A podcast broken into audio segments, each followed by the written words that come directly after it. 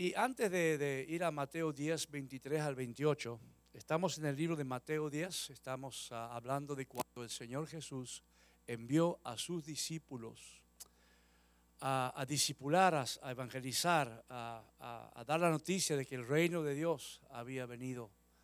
Que el reino de Dios, anuncia que el reino de Dios ha venido, amén. Que ya estaba anunciando el Señor a través de sus discípulos que las cosas iban a cambiar. Se estaba ah, preparando un gran movimiento espiritual. El Señor había venido, el Señor había, ah, había enseñado a sus discípulos, los había preparado les habría ah, mostrado el poder del reino de Dios. Amén. Con milagros y señales y con palabras, con su amor, su misericordia. Ellos habían observado al Señor y ahora el Señor había dicho, es el tiempo de que ustedes vayan. Les dio autoridad y dice, ahora ustedes deben ir. Y los envió. Y hemos estado viendo, si usted ha estado viniendo los viernes y los domingos, eh, estamos hablando de estas cosas porque el Señor ha puesto en mi corazón que este año 2021 tiene que ser un año evangelístico. Amén. Y el evangelismo de la iglesia va a partir de la base del evangelismo personal de ustedes. Si, si alguien no, no ha entendido todavía de que hemos sido comisionados por Dios, si no hemos entendido que hemos sido enviados, que, que debemos tener valentía, y hoy vamos a ver confianza en Dios para hacer la obra que Él nos mandó a hacer. Entonces estamos caminando un camino diferente al camino que Dios nos ha dado. Ah, el evangelismo personal, el discipulado, Él nos envió a ser discípulos. Amén. Hablamos de evangelismo, que es dar las buenas nuevas, pero Él nos ha enviado a ser discípulos. Y un discípulo tiene que discipular. Amén. Entonces, pero si no hemos entendido esto y pretendemos que la iglesia forme un pequeño grupo y ese grupo haga todo, no estamos caminando el camino correctamente. Tiene que haber un conocimiento personal, tiene que haber un deseo personal, tiene que haber una educación personal de que todos nosotros, a todos nosotros nos corresponde esto. Dios nos puso en diferentes lugares y nos dio autoridad. La autoridad, ¿de quién es la autoridad, hermanos? la autoridad de Cristo. A Él le fue dado toda autoridad. Y Él concede parte de esa autoridad a nosotros. Pero la autoridad es de Él. No caminamos en nuestra autoridad, sino caminamos en la autoridad de Dios. Entonces, y yo entiendo, hermano, que estas palabras que hemos estado dando, que son, uno diría, son enseñanzas para, para discipuladores. Pero si usted es un discipulador, tal vez no está caminando en esa área, pero usted es. Amén. Si usted está nacido de nuevo y tiene, está lleno del Espíritu Santo, usted es un discipulador. Ese es su trabajo, su tarea. Y tenemos que realizarlo. Así que yo sé que estas enseñanzas, hermano, ah, cuesta recibirlas. Yo lo entiendo. Es, es, más fácil de que se le hable de otra cosa. Pero este es el deseo del corazón de Dios. Amén, hermanos. Y aquí está hablando Jesús. Yo le recomiendo que lea Mateo capítulo 10, lo lea varias veces para que usted vea quién está enviando, quién está hablando, quién está dando la orden, quién, quién está detrás de este movimiento.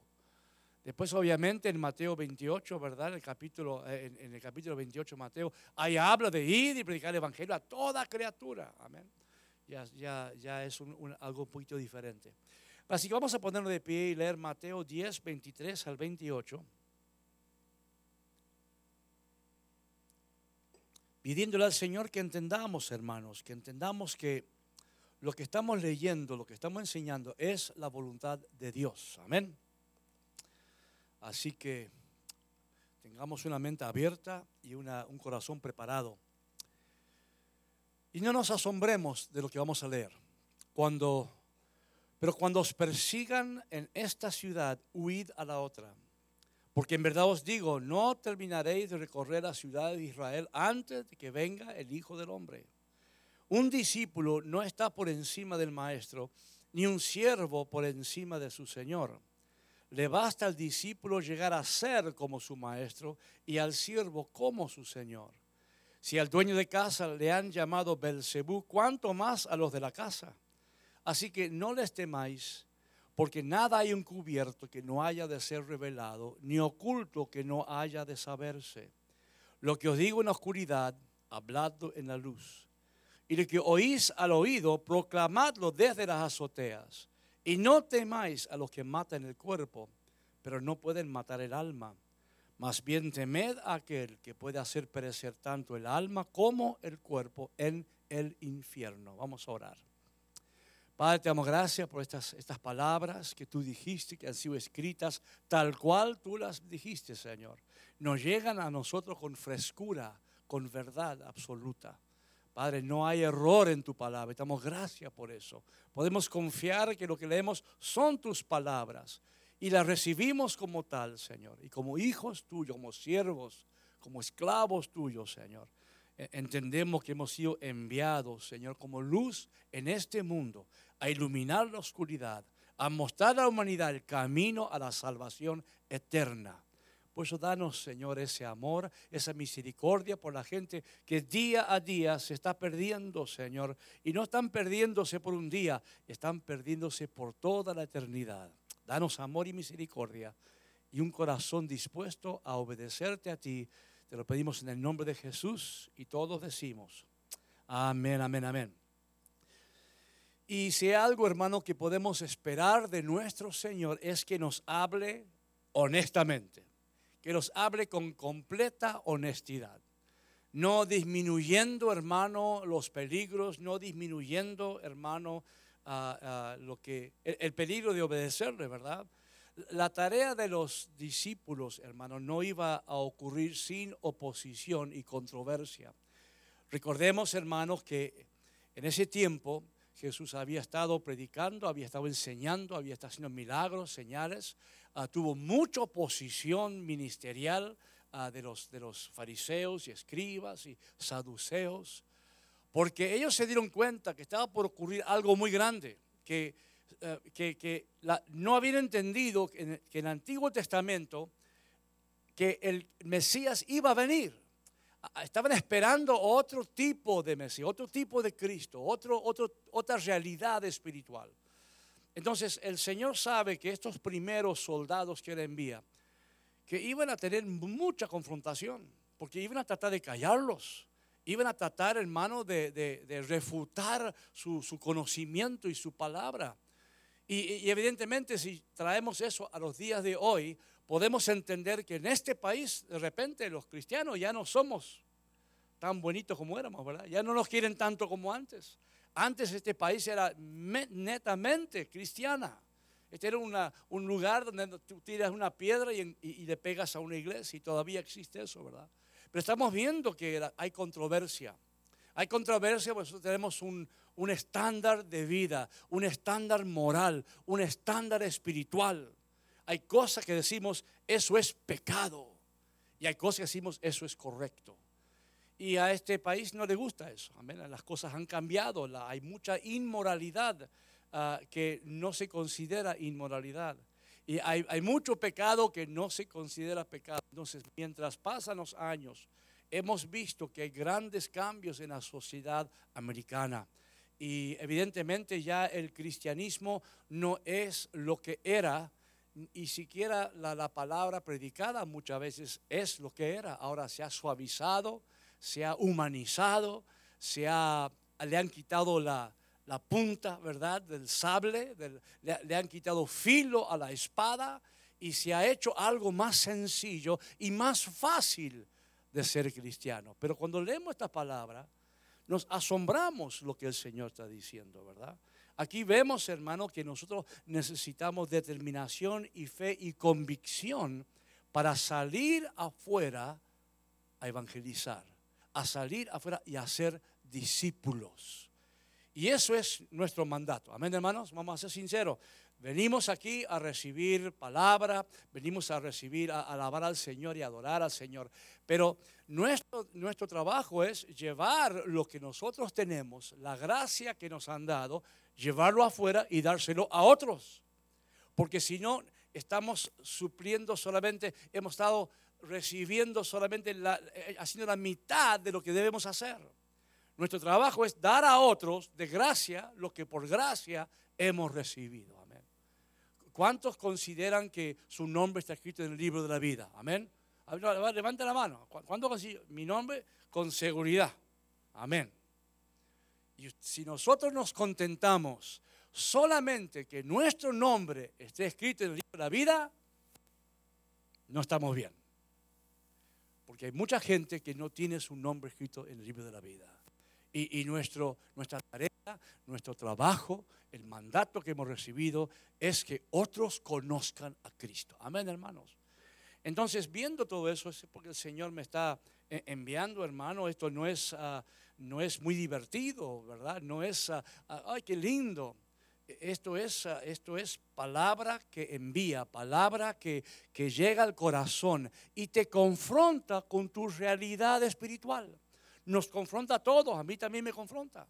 Nos confronta con lo que estamos haciendo. Nos confronta con la manera nuestra de caminar en nuestra, en nuestra fe. Y necesitamos, ellos necesitaron confianza en Dios para poder servir, porque usted ha, escuchado las palabras que hemos leído, ¿verdad? El, viernes leímos de que, que, debemos amar a Dios sobre todas las cosas. El que ama a padre y madre más que a mí no es digno de mí, dijo el Señor. Leímos, hermano, en los versos anteriores a estos, que el que ama a hijo, a hijo más que a mí, no es digno de mí. Son palabras, hermano, que confrontan nuestra realidad de amor y nuestra realidad espiritual. Y aquí vemos lo primero es la presencia de la oposición. Dice, pero cuando os persigan en esta ciudad, huid a la otra. Vamos a tener estos versos ahí arriba, eh, vamos a usarlos bastante, amén. Entonces Jesús nos dijo, mira, si te persiguen, ¿qué dijo él? ¿Cuándo te persigan? O sea, los discípulos estamos entrando en un territorio de guerra. Ahora, e, el, que no ha ido puerta a puerta, el que no ha, no ha evangelizado, el que no ha hablado de alguien, de, su fe, no entiende estas palabras. Porque el que no habla de su fe, el que no habla de Cristo, nunca ha sido confrontado. Amén. Sí, nunca. Porque si siempre andamos con nuestros hermanos y hermanas, si todas nuestras amistades son cristianos, si solamente nos vemos con gente cristiana, nunca vamos a tener confrontación. Tal vez tengamos una confrontación con otra, otra denominación, ¿verdad?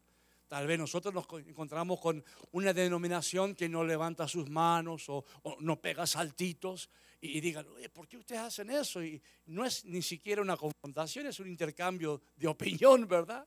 Claro, porque usted, ahí, tenemos un cuerno de vez en cuando, el Señor me dice, toquemos el cuerno hoy, nosotros no tocamos el cuerno. Pero no son confrontaciones, son diferencias de opinión, de, uso de, lo que Dios nos da. La confrontación se ve, hermano, cuando usted va a hablarle a alguien del Señor y, le, rechazan completamente o se enojan con usted, ¿verdad? Entonces, mucha gente no, no quiere confrontar a nadie. Pero si no queremos confrontar a nadie, significa que nunca vamos a hablar con la gente de nuestro Señor Jesús. Nos estamos conformando con nuestra salvación y la salvación de los demás nos es indiferente. Y nosotros tenemos que ser como nuestro Señor Jesús. Amén. Nuestro Dios no quiere que nadie se pierda, ¿eh?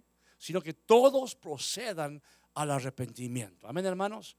Entonces dice, cuando te persiguen, él quería que los discípulos supieran, eh, hermano, que era una realidad. El enemigo iba a reaccionar cuando las tropas enemigas de él vinieran a su oscuridad. Cuando la luz va a la oscuridad, hermano, eh, con, una, vela, la luz huye. Pero el mundo espiritual se hacen para atrás, pero planean cómo apagar esa luz. La oscuridad ama la oscuridad y odia la luz. Entonces, cuando somos luz, es muy posible que tengamos persecución, como dice la palabra. Amén. Si, han servido al Señor en cualquier capacidad, te habrás enfrentado a diferentes problemas. Si has servido aquí adentro de la iglesia, que es un lugar muy hermoso para servir, porque aquí no hay confrontación. Confrontación solamente tienen los maestros cuando, cuando llaman la atención a, a uno de sus hijos y usted va todo enojado y ¿por qué le habló así mi hijo? Porque eso, usted no sabe, sí pasa. ¿Por qué, ¿Por qué hiciste eso? No le dicen al chico, le dicen al maestro, ¿verdad?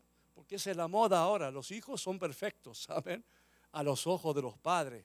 Pero tengo noticia para usted, no son perfectos, amén. y necesitan su grito, necesitan su castigo, su disciplina como cualquier otro. Entonces, que ha trabajado aquí, tal vez ha tenido una pequeña confrontación, pero no es nada, hermanos, amén. Las confrontaciones cuando uno trabaja para el Señor en, la misma iglesia, ¿sabe cuáles son? Uno mismo. Es que hay otras cosas que hacer, que, que no me siento bien, que tengo temor, que, que problemas personales, hermano que, tendríamos que haber vencido hace mucho tiempo al, entrar al Evangelio y saber que Dios está por nosotros. Amén, hermano. Que si Él está con nosotros, ¿quién contra nosotros? Hay gente que se ofende, gente que, hermano, que de cualquier cosita hace un problema y se ablanda, son débiles en vez de ser fuertes en la fe. Amén, hermano. Ese es el, eh, eh, el cristiano hermano que conoce la palabra, debe ser una persona uh, assertive, ah, una persona afirmativa, una persona que camina sabiendo lo que está haciendo, sin ofenderse por, por tonteras, ¿verdad, hermano? Entonces yo veo, hermano, que ahí en, primera en 2 Timoteo 3.12, si me acompaña, este otro verso, hermano, que muchos no pueden entender. Dice, en verdad, todos, ¿cuánto dicen todos? Todos los que quieren vivir piadosamente en Cristo Jesús serán perseguidos. Ahora yo busqué esa palabra traducido perseguido aquí en el griego bíblico y significa alguien detrás de uno.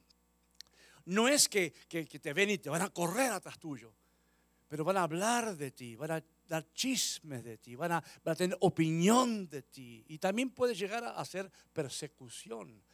Pero hermano, si alguien quiere vivir, piadosamente para el Señor y estás en un grupo de, jóvenes de, 22 a 29 años que van a las universidades y tú llegas a y la conversación sale sobre el casamiento gay, te puedo asegurar que va a haber confrontación, amén. Porque ellos aceptan el casamiento gay como una cosa normal. Y si usted quiere vivir piadosamente para el Señor, usted va a decir, no, eso es pecado. Y ahí va a empezar la confrontación. Entonces, cuando, si no estamos en, ese tipo de, actividad, no, no seremos perseguidos. Pero hay mucha gente, jóvenes, que entran cristianos a la universidad y salen del mundo secular. Porque todo allá adentro es contra el cristianismo. Toda la enseñanza que dan no es cristiana, es contra el cristianismo. El que quiere vivir piadosamente, el que tiene, un carácter y una moralidad, hermano, ah, bíblica, ah, evidentemente va a tener sus confrontaciones. Amén, hermano. Y entonces el Señor les dijo que cuando los persigan ahí, cuando se pone pesada la cosa, dice, huyan, dice. Pero no dijo, dejen de predicar. Amén. No dijo, vuélvense a su casa. No le dijo, o sea que si los persiguen, bueno, ya, ya hicieron la obra, ya lanzaron una semilla, ahora vuelve a su casita, tranquilo, no hay problema. No, huyan a otra ciudad. O sea que vamos a una persona, hay un problema. Ah, no, mira, ya me fue mal, mejor me voy a mi casa, eh, estudio más me preparo mejor. No, hermanos, Ahí nomás, vamos a otra persona. El, el, Señor cuando ve que alguien tiene un corazón de misericordia, un corazón de amor y quiere dar, a, entregar a Cristo a otra persona, Dios le va a poner persona a quien hablar. Amén. Pero cuando ve que alguien no habla nunca de su Señor, solamente aquí en la iglesia levanta manos, solamente aquí se siente y adora, solamente aquí lee la Biblia, lo que está escrito ahí arriba, no le va a abrir mucho la puerta porque decir no es un buen obrero. ¿Para qué le voy a dar una oportunidad si no la va a aprovechar? Pero cuando alguien demuestra un corazón de amor a, a las multitudes, a los que se pierden, reconociendo que, hermano, el que se pierde no se pierde por unos días, se pierde por toda la eternidad, hermano. Una vez que murió sin Cristo, no hay renacimiento con Cristo. Entonces, hermano, tenemos que eh, entender esto. Y por eso el Señor ha puesto esto en mi corazón. Y le voy a ser sincero, hermano. Porque Jesús fue sincero y yo también. Yo no soy el mejor evangelista. No. No soy el mejor evangelista. Y tengo que mejorar mucho en esa área. Y, si bien hemos hecho muchos discipulados y enseñado muchos discipulados, pues, pues no ha realizado. Tampoco soy el mejor discipulador. Pero eso no significa que tenemos que echar para atrás, sino afirmar donde estamos e ir hacia adelante cambiar las cosas. Amén, hermano. Esto tenemos que aceptar las verdades. Y decir, mira, nos vamos a equivocar mucho en el camino. Sí, nos vamos a equivocar. Hermano, nos vamos a confrontar con gente muy inteligente que, que hace preguntas que tú no sabes, ni yo sé la respuesta. Entonces, en ese caso, ¿sabes qué haremos? iremos a la palabra, iremos a los que saben, estudiaremos un poco más y volveremos con la respuesta, hermano. Porque Dios da la respuesta. Amén, hermano. La palabra de Dios es verdad. Tal vez no la conozcamos, pero podemos llegar a conocerla. Tenemos, hermano, que confiar en Dios. Amén. Así que diga a lo suyo, confía en Dios.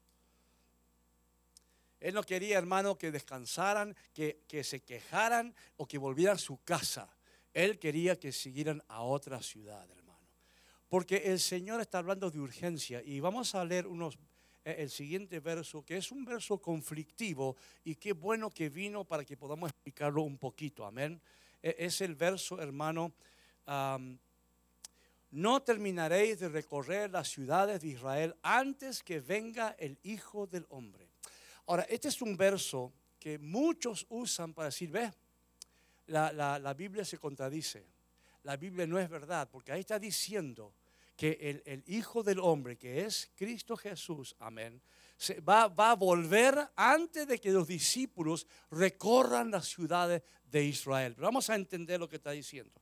Y estos, ah, he, estudiado sobre esto, he buscado, hay, hay muchas opiniones, amén. Hay, hay, muchas maneras de mirarlo, pero lo que el Señor me ha, ha, hecho entender es que las palabras hijo del hombre usadas ahí está ligado a la venida del reino de Dios. Él había dicho, vamos a prediquen que el reino de Dios se ha acercado. Amén. Entonces se, se refiere a eso. Y si usted me acompaña a Mateo 16, 27. Y qué bueno que tengas tu Biblia para, para ver estos versos, porque recuerda, este es el Biblia de las Américas y la Biblia ESV ah, en inglés, uh, pero qué bueno que tengas tu propia Biblia. Dice, porque el Hijo del Hombre ha de venir en la gloria de su Padre con sus ángeles, entonces recompensará a cada uno según su conducta.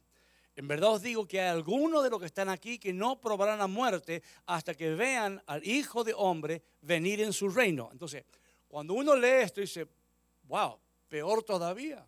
Está diciendo que va a venir en su reino antes de que algunos que están ahí mueran. Entonces pues la gente dice, ve, esa gente ya murió y todavía el Señor no volvió. Entonces lo que está significando aquí, que el reino de Dios comenzó, hermano, con el nacimiento, la vida ah, y la muerte en, la cruz. Ahí empezó a, venir el reino del Señor. Pero es en su resurrección y ascensión cuando el Cristo recibe su corona de rey. Lo que está hablando el Señor aquí, hermano, es que el, el Hijo del Hombre vuelve. Eh, se va al cielo en su ascensión y ahí es donde se le da el nombre que sobre todo nombre, ahí es declarado rey.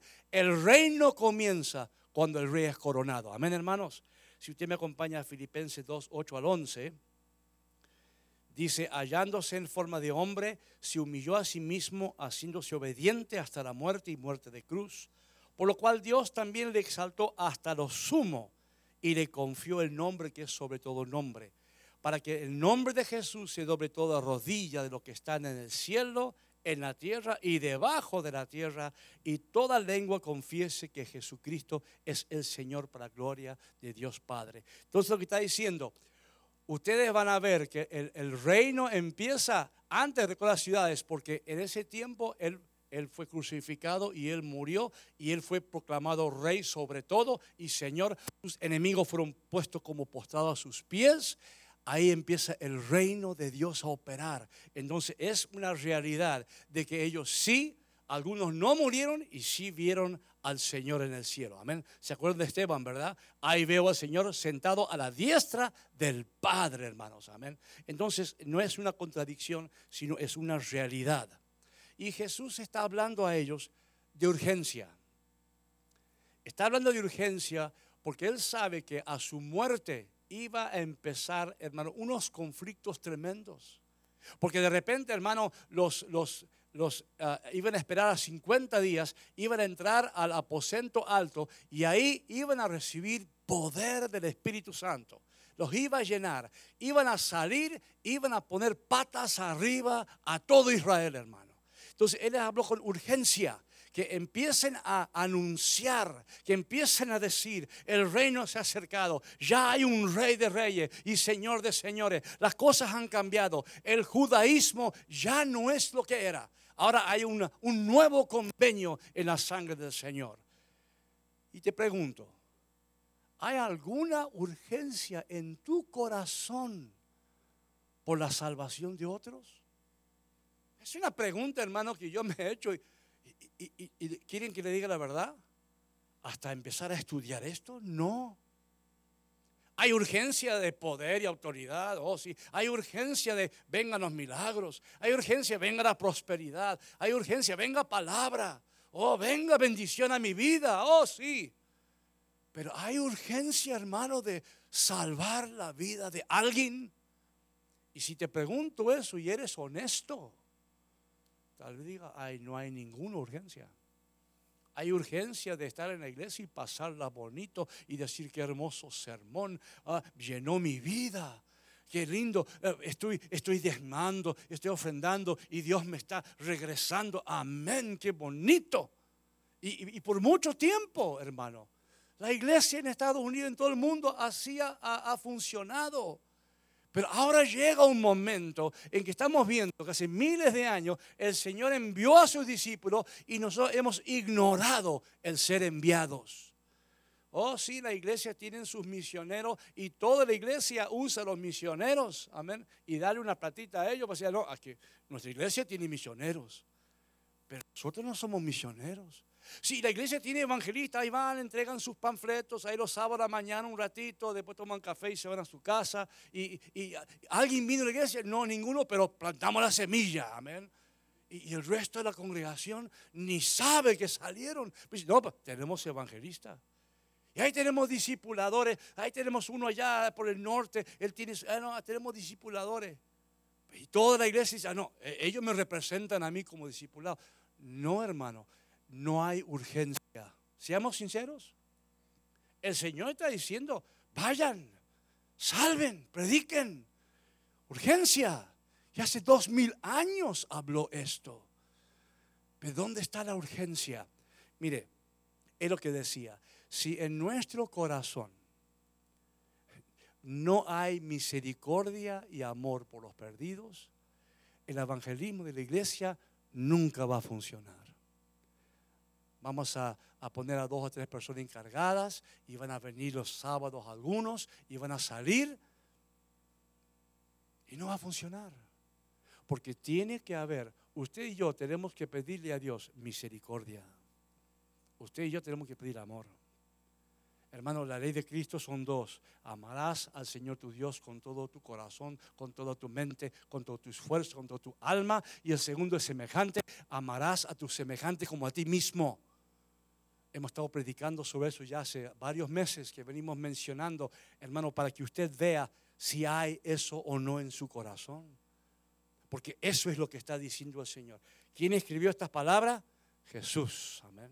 Jesús dijo estas palabras. Entonces, hay un tiempo limitado entonces para proclamar el Evangelio. Imagínense ahora que creemos que el, el Señor se acerca a su venida. Hermano, ¿cuántos billones hay de personas en el mundo ahora? Hay más que nunca. Entonces, los que rechazan el Evangelio, los que rechazan el Evangelio, morirán eternamente, hermanos. Amén. Nosotros no somos como los testigos de Jehová que dicen cuando uno se muere, desaparece. Ya no siente, ya no sabe, ya no existe. Nosotros creemos el Señor Jesús declaró que hay un cielo y hay un infierno, hay una vida eterna y hay una muerte eterna. Eso creemos y predicamos en la iglesia. Amén, hermanos. Y el verso 24 dice, un discípulo no está por encima del maestro, ni un siervo por encima de su Señor. Y aquí el Señor está estableciendo un principio, hermano, acerca de confrontar la adversidad. Si nuestro Señor pudo confrontar y sufrir las consecuencias de proclamar salvación, también nosotros podemos llegar a sufrir. Es que, pastor, me, me cerraron la puerta en la cara y, me, insultaron. Pues si a él también lo insultaron, nadie es por encima de su Señor. Si al Señor, hermano, lo arrastraron por las calles, lo clavaron en la cruz, ahí dice lo que hemos leído, ¿verdad? Nadie está por encima. No tenemos el privilegio, hermano, de, vivir la vida con toda bendición y prosperidad y, nadie nos puede tocar ni hacer daño. Ahí dice que el siervo no es mayor que su Señor. Si al Señor le hicieron eso, también nos puede pasar a nosotros. Por eso, hermano, ahí en la, la Steve Reynolds hay una iglesia llamada Pare de Sufrir. Y muchos quieren eso quieren venir al Evangelio, quieren venir a Cristo, ah, ahora sí, ya. Toda enfermedad, toda debilidad, toda pobreza, toda confusión, ya se acabó, aleluya. Soy libre. Hermanos, pare de sufrir, pero si, ¿dónde dice que vamos a parar de sufrir? Pero si justamente está hablando al discípulo, mira, lo está preparando para sufrir, hermanos. Claro, no es un tema muy, muy bonito, ¿verdad? ¿A, cuánto le, gusta escuchar que, se puede sufrir? A nadie. Pero como dije al principio, si algo que podemos esperar de Dios es que va a ser honesto. No nos va a decir, no, no, ustedes. Por eso, salen con la, la prosperidad, hermano. Ahí están predicando de la prosperidad. Es una mentira, hermano. Oh, Dios prospera, claro que sí. La Biblia dice que Él enriquece y Él empobrece. Las dos cosas, porque Él es el dueño de todo el oro y la plata y el cobre y todo lo que hay, hermano. Él puede manejarlo como Él quiera. Ah, no, pero la prosperidad no. Si eres cristiano, debes ser próspero. Sí, pero la prosperidad es una, una virtud de Dios. Casi, hermano, un llamado de, de parte de Dios de ser próspero. No es verdad, hermano. Esos son humanismos. Esos son hombres que quieren llenar la, casa de Dios donde están de, gente ignorante e incauta, hermano. Que no han entendido que hay un tremendo llamado a dar la palabra de Dios en el mundo. Amén, hermanos. No, hemos, no se ha entendido, hermano. Es todo yo, yo, a mí, a mí, a mí. Y el Señor este dice, yo te di a ti para que tú lo des a otros. Eso es a, ser discípulos. Dice la palabra al principio, dice, unidos y multiplicados. Hoy tenemos que multiplicarnos, hermano. Tenemos que multiplicarnos. Amén. El verso 25 dice, le basta al discípulo llegar a ser como su maestro y al siervo como su señor. Entonces, si queremos llegar a ser como nuestro maestro, ¿quién es nuestro ejemplo de maestro? Jesús. ¿Quién más? Pablo. Pablo dijo, sed imitador de mí. Se animó a decir eso porque Pablo vivió una vida, hermano, tremenda. Y eso tendríamos que decir todos nosotros. Porque el discipulador le enseña a la gente, pero le dice, tenés que ser como yo. Tenés que seguir la palabra como yo lo sigo. Tenés que obedecer la palabra como yo lo, lo, obedezco. Tenés que amar a la gente como yo amo. Ese es el, el, el ser maestro. Dice que, que eh, el, que aprende no es más que su maestro, pero puede llegar a ser como su maestro. Entonces, por eso, hermano, tenemos que vivir una vida, eh, hermano, ejemplar eh, en lo posible. Una vida, hermano, de, de, que la gente mire lo que hacemos. Si justamente el Señor, ¿qué le dijo a los religiosos de ese tiempo? Hipócrita le dijo. ¿Por qué? Porque decían, pero no hacían.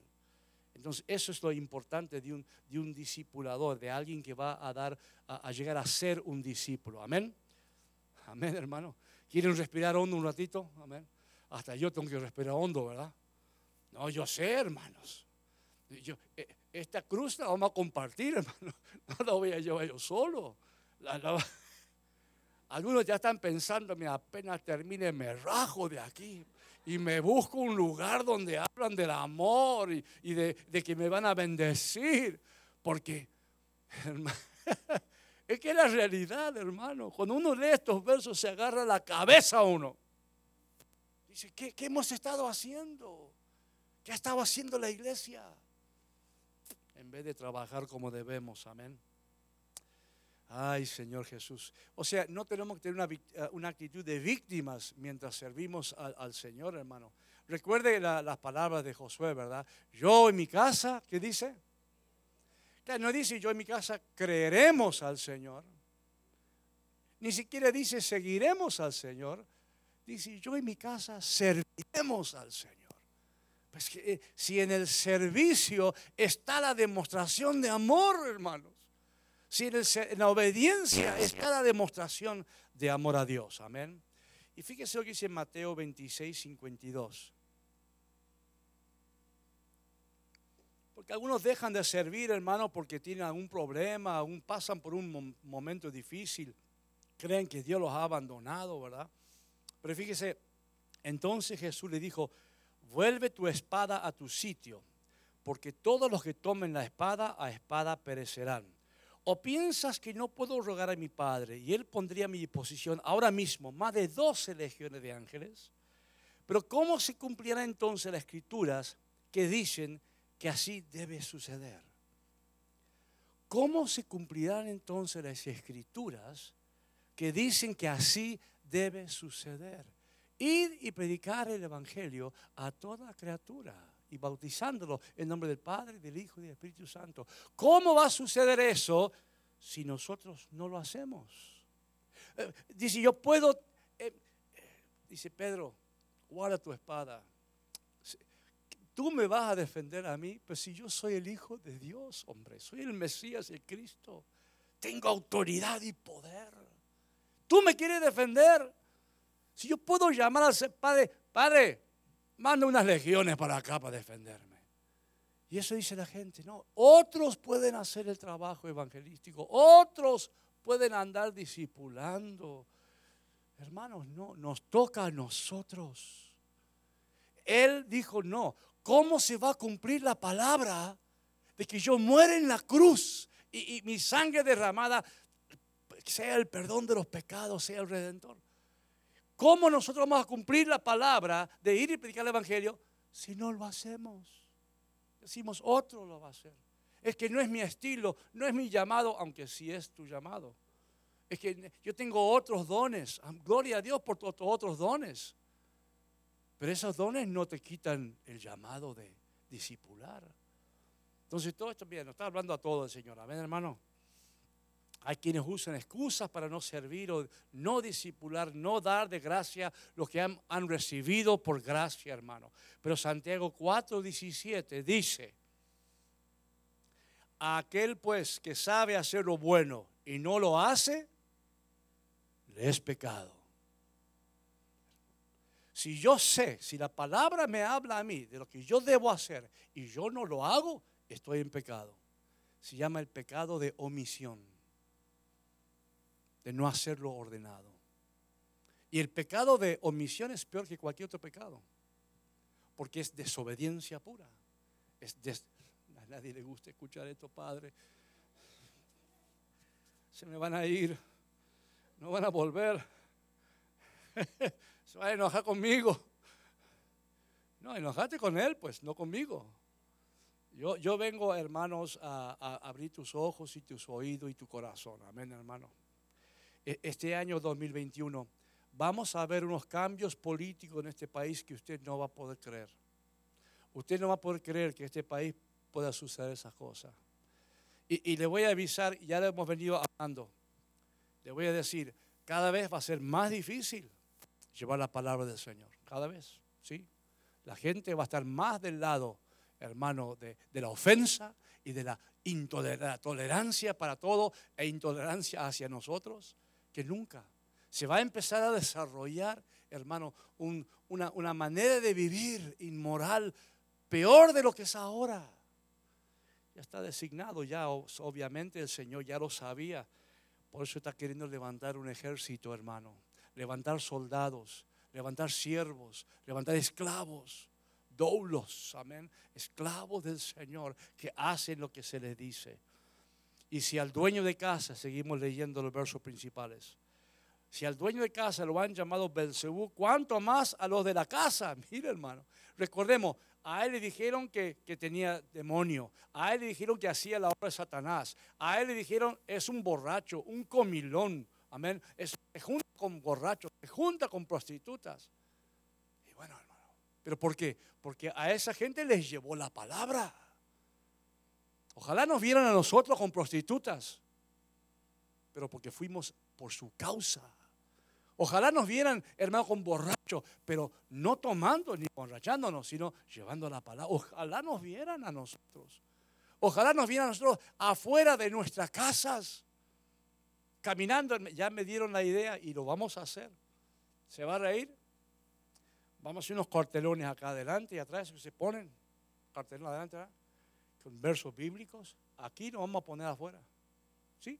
Acá pasan miles de personas por día hermano. Ah, vamos a pasar vergüenza. Amén, hermano. Pasaremos vergüenza. Y bueno, pero con la máscara nadie va a saber quién sos, así que no te hagas, no problema. Amén. Cristo es el único Salvador. Y atrás, Cristo te ama. Amén. A caminar afuera. Ahí un hermano me dijo que vio gente siete, ocho horas por día ahí por la Roswell caminando. Siete horas por día. Ese es un mensaje. Solo Cristo salva. Cristo te ama. No vayas al infierno. Ya veremos qué ponemos, ¿verdad? Hermano, por lo menos acá en la puerta. Donde el servicio, dos o tres ahí caminando. Con su teléfono pueden andar, no importa, hermano. Eso va a ser inevitable, amén. A no ser que le tenemos las manos en la espalda. Pero hermano, es que esta iglesia tiene que hacer una diferencia en nuestra comunidad, hermano. Tiene que hacer una diferencia en la comunidad.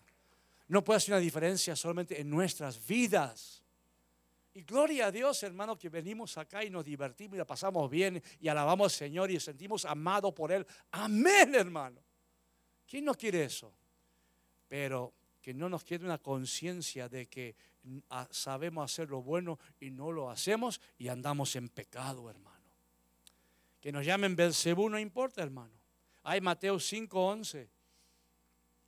Dice, bienaventurados seréis cuando os insulten y persiguen y digan todo género de mal contra vosotros falsamente por mi causa.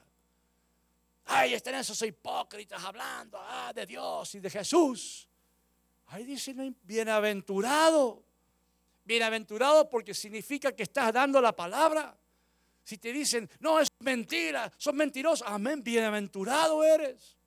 Porque estás diciendo, estás abogando por, por el Señor, e, estás siendo luz del mundo, hermano. Ahí dice la palabra, ahí está Jesús, ahí en el monte, hermano, hablando, Juan 15, 18. Tremendo. Si el mundo os odia, sabéis que me ha odiado a mí antes que a vosotros. Así nos miramos y decimos, ¿quién me persigue? Nadie. ¿Quién me confronta? Nadie. ¿Quién me, quién me odia? Nadie. ¿Y por qué? Porque no saben que eres cristiano. No te han enterado porque mm, es la verdad.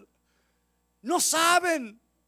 Porque si hay alguien que dice, no, tengo un amigo muy gay, muy oh, buena gente, sí. Y tú dices, ¿sabes qué? ¿Y qué pasa con, el hombre gay? ¿No sabes que es un pecado eso? ¿Una desviación sexual? Ahí sí, ah, te van a odiar, hermano. y, el gay te va a otro y te van a perseguir, hermano. Sí. Ahí estás viendo un negocio y alguien está eh, negociando falsamente y tú te callas, no hay confrontación. Pues aquí estás robando, hombre ahí va a haber confrontación. Pues si no saben que somos cristianos, vivimos igual que ellos, vemos los mismos programas, las mismas películas, no nos ofende la maldad, no nos molesta la pornografía que vemos en la televisión, no nos molesta. Entonces, ¿de qué estamos vestidos, hermano? Wow, está brava la cosa. Así que dice el 26, así que no les temáis, porque nada hay encubierto que no haya de ser revelado, ni oculto que no haya de saberse. Significa que tú puedes confrontarlos con su pecado, porque un día se va a saber que eso es pecado, no te preocupes. No, que no es así, que, es diferente, ¿sabes qué? todo lo oculto va a salir a luz. Ah, eh, cuando te enfrentes con Cristo, te va a decir, eh, el, el pastor te dijo, el miembro te dijo la verdad tú, lo, lo, apabullaste, lo insultaste, lo perseguiste, pero el pagano, el, el, incrédulo, eres tú. Esta es la verdad de Dios. Todo se va a conocer, hermano. Él quería que, sus eh, eh, ah, discípulos estuvieran enfocados en la tarea, hermanos. Enfocados en la tarea de llevar la palabra. No tengan temor. Y a ustedes les digo, no tengan temor de hablar la palabra de Dios. No tengan temor de confrontar. Pues si no nos persiguen, no nos odian, ni saben que somos cristianos, hermano, no estamos cumpliendo la función. Pues tenemos dos hombres que van a estar encargados del evangelismo. Pero la carga no va a ser de ellos. Si no hay un evangelista en tu corazón, ellos no te van a ser evangelista. Si no hay un discipulado en tu corazón, ellos no te van a ser discipulador. Porque eso tiene que nacer en cada uno, hermanos. Eso tiene que nacer de nosotros, confrontarnos enfrente del espejo de la realidad y decir, yo no estoy haciendo nada. Y, no creas, hermano, porque tocamos un instrumento acá o da una clase abajo que ya está. No. Amén por eso. Eso es la, milla extra, hermano. Gloria a Dios. Eso, allá abajo estamos predicando a los salvos, hermano. Y aquí estamos predicándole a los salvos. Qué bueno que todo este sector estuviera lleno de gente incrédula. Estamos predicando, cantando al coro de la iglesia, hermanos. Entonces tenemos que empezar a cambiar las cosas. Amén, ¿están conmigo todavía? ¿No se enojó demasiado? Bueno, mañana sabremos, ¿verdad? El día del juicio final, hermano, todo el mundo va a ser confrontado con su verdad. Y alguno el Señor le va a decir, ¿sabes qué? Ojalá hubiera sido caliente, ojalá hubiera sido frío, pero como así tibio. ¿Sabe qué es un tibio? El, el, hermano que conoce la palabra, sabe lo que tiene que hacer y no lo hace. Es un tibio. Tibio. No hermano, usted toca el agua caliente y se quema, hermano. Usted toca el agua fría y ah, está frío. Usted toca el agua tibia. Ah, hermano, no hay diferencia. El tibio no cambia nada. El tibio no cambia nada. Lo que cambia, hermano, es los que han, se, miraron al espejo de la palabra y dijeron, no, yo no estoy bien. Y no es conocerlo acá, es saberlo acá. Yo tengo que cambiar. ¿Cuántos dicen, se apuntan? Díganlo, díganlo, yo tengo que cambiar. Tengo que cambiar. Y fíjese, esta es la tercera, la cuarta. Hay dos enseñanzas más después de esta. Ya le está avisando, si usted no quiere venir el viernes, ya sé por qué no va a venir. Si no lo veo el domingo, ustedes sacan una foto de lo que están acá, a ver así, para ver quién está faltando. Hermano, dice el 27, ya estamos terminando. Lo que os digo en la oscuridad, habladlo en la luz, y lo que oís al oído, proclamado de las azoteas. O sea, lo que tú aprendiste a solas con el Señor, esa fuerza que te dio Él cuando tú estás uno a uno con Él, esa revelación que te da ese sueño, esa visión, tienes que hablarlo, hermano. Es que Dios me dio una palabra, pastor. Amén, hermano. Dios me dio una visión. Hay que hablarlo, hay que gritarlo, hermano. No al temor, no al miedo, hermano. No al silencio. La verdad no puede ocultarse. No, se puede vivir así, hermano. No temáis los que maten el cuerpo, pero pueden matar el alma. Más bien temed a aquel que puede hacer perecer tanto el alma como el cuerpo en el infierno. ¿Quién es ese? Ese es Dios. Lo que está diciendo el Señor dice, mira, si ustedes van y los matan, no se hagan problema. Más vale estar allá arriba que acá abajo, hermanos. No te hagas problema, el Señor sabe cuándo te va a llevar. Pero dice, ¿ustedes tienen miedo a ellos, a la oposición? ¿Tienen miedo a los musulmanes, a los testigos de Jehová, a los mormones, a, los budistas? ¿Tienen miedo a los hombres? ¿Tienen miedo a, los, al judaísmo? ¿Tienen miedo? Tengan miedo a Dios de no obedecer mi palabra, está diciendo. Tengan miedo de... Ellos te pueden matar el cuerpo, pero el Señor hasta el alma. Temor a Dios es el comienzo, hermano, de la sabiduría. Es, es, entender que es más importante obedecer a Dios que tener temor a la gente allá afuera. Tengámosle temor a Dios, hermano. O la gente dice, no, no hay que tener temor, hay que amar a Dios. Amén, hermano. Pero el que tiene temor reverente de Dios, ese obedece. Es que Dios es mi Padre. Dios es, me, me agarra de noche y me, me duermo en sus brazos. Pero si no le obedeces, ya te va a empezar a despertar temprano. Te va a sacar de la cama a su manera. No es cuestión, hermano, de que digamos, no, yo me acuerdo, bueno, yo, yo no me acuerdo porque mi papá murió cuando yo era muy joven. Pero hay hombres que me dicen, no, a la, a la mañana mi padre el que me daba de comer, el que me pagaba mi ropa, el que ponía un techo sobre mi cabeza, a la mañana me sacaba patada que vaya a trabajar, hermano. Amén. Y decimos, Dios no hace eso. Dios no hace eso con los que no van a hacer nada. Dios hace eso con los que están van a trabajar. Porque la mies es mucha y pocos son los obreros. Pues dice, orad al, al, al que trae la mies, hermano. Orad al Señor de la mies que envíe obreros. Mira, el Señor tiene que andar rogando a sus hijos, hermano. Tiene que rogando. Hagan lo que les digo. Y vaya. Predicad el Evangelio. No tengan temor allá afuera. Ténganme temor a mí de no hacerlo. Porque muchos hermanos han diciendo, yo soy cristiano, yo soy cristiano, pero hay que ver si son cristianos.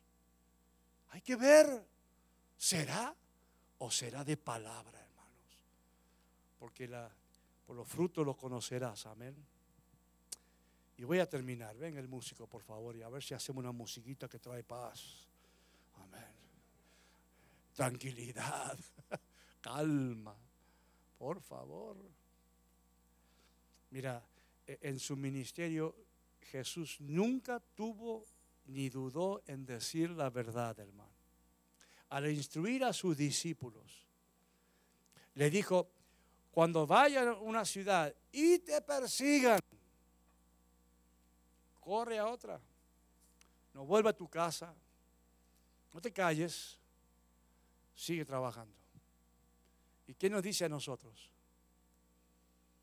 Hermano, nos dice a nosotros que comencemos, que empecemos a hablar. Mire, el Padre le dio toda autoridad a Jesús. Amén, hermano. Toda autoridad. Nadie, ninguno de nosotros tiene autoridad. Toda la autoridad es de Él y Él nos la presta a nosotros. Entonces, Él les dio autoridad a ellos para ir a ser discípulos, como a nosotros. Amén. Entonces, en, en el poder de quién vamos? En el poder de Dios, hermanos. En el poder de Dios. No hablamos a la gente en nuestro poder, ni en nuestra autoridad, sino en la de Él. Hermano, es como el policía, que, la, chapita no le da poder. Lo que le da poder y autoridad al policía es el jefe de policía y las leyes del país. Y aparte el, bufoso, el, el, 45 que tiene ahí al costado, hermanos. Sí, bufoso decimos en Argentina, es es una palabra media grosera, pero, pero ustedes lo entendieron, ¿verdad? Hermanos, salimos en autoridad. Es que mi esposo no me deja, entonces cámbiate de esposo. Un poco violento, ¿verdad?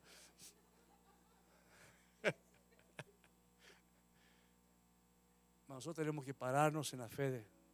Nosotros tenemos que, tenemos que hacer obras, no para salvación. Ya somos salvos.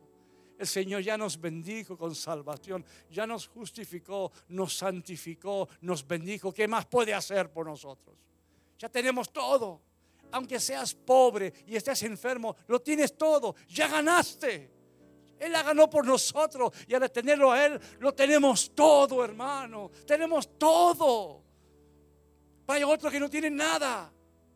Y esa es nuestra parte. Usted y yo andamos con las valijas llenas de tesoros espirituales. Parecemos esa gente, hermano, que venían antes de la Argentina y venían acá a los moles, hermano, y volvían con nueve, diez valijas llenas de cosas para Argentina. era una exageración, una locura, era, eran bolsa tras bolsa y pagaban cientos de dólares, pero les convenía. Y así andamos nosotros, ricos, arrastrando las bendiciones espirituales, no sabemos dónde ponerlas. Todo para nosotros. Y la gente allá en el mundo viviendo sus vidas contentos, casándose, dándose en casamiento, hermano, viviendo, riéndose, sin saber que está por empezar a llover. Está por empezar a... Viene la lluvia. Con los tiempos de Noé, hermano, estaban todos felices. Y Noé trabajando, trabajando. Y decían ridículo, tonto, loco, ¿qué haces? Es que va a llover. ¿Qué es eso? Ya van a ver. Ya van a ver. El Señor se cansó. Y un día el Señor se va a cansar. Amén, hermanos. Porque Jesús está esperando que el Padre lo envíe.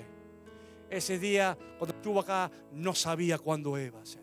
Pero por lo que leemos en la palabra, falta poco para ese día. Se está acercando el día del regreso del Señor. Y ese día va a ser un día final para muchos. Y nosotros, y muchos tibios, van a decir, ¿por qué no hice nada? Pero si ahí estaba en la palabra. ¿Por qué no hice nada? Solamente me preocupé por mí mismo. Vamos a ponernos de pie, hermano. Enciende una luz, dejadla brillar, la luz de Jesús. Brilla en todo lugar, no la puedes esconder, Sí, Señor. no te puedes callar. La luz de Jesús,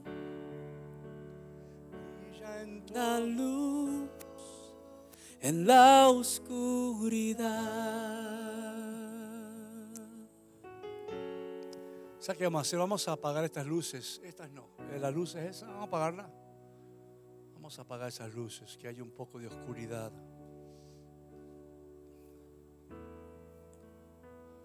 Amén. Vamos a apagar esta luz también.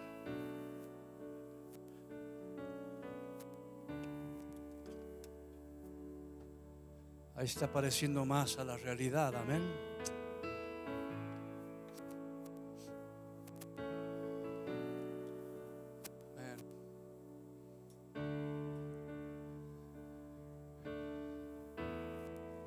Está pareciendo un poquito más a lo que pasa allá afuera. Hay mucha oscuridad allá afuera, hermanos. Y- y tú eres esa luz. Tú eres esa luz. Tú eres el discípulo que puede discipular. Tú ya sabes, ya tienes la palabra. ¿Cuántos, cu- cuántas sermones has escuchado en tu vida? Miles, miles. Había un pastor que vino ayer a la iglesia y tuvimos un tiempo con Hugging Slams, el ministerio de niños, y lo tuvimos acá. Y él dijo que estaba pastoreando en Texas y un día predica una, una enseñanza y el domingo, al otro domingo predicó la misma y después a la tercera predicó la misma. Y en la cuarta vez que la predicó, los ancianos de la iglesia se acercaron y dijeron, ¿qué está pasando? ¿Está todo bien? Sí, está todo bien. Dice, pues estás predicando la misma, la misma enseñanza cuatro domingos seguidos. Es que hasta cuándo la va a predicar? Hasta que la hagan, dice. No venimos a escuchar, venimos a ser instruidos, hermano. Tenemos que escuchar y decir, no, esa palabra es para mí. Yo la voy a aplicar, la voy a realizar en mi vida. No es para información, es para aplicación. Cuando cantamos esta canción, la luz, tú eres esa luz. Enciende una luz.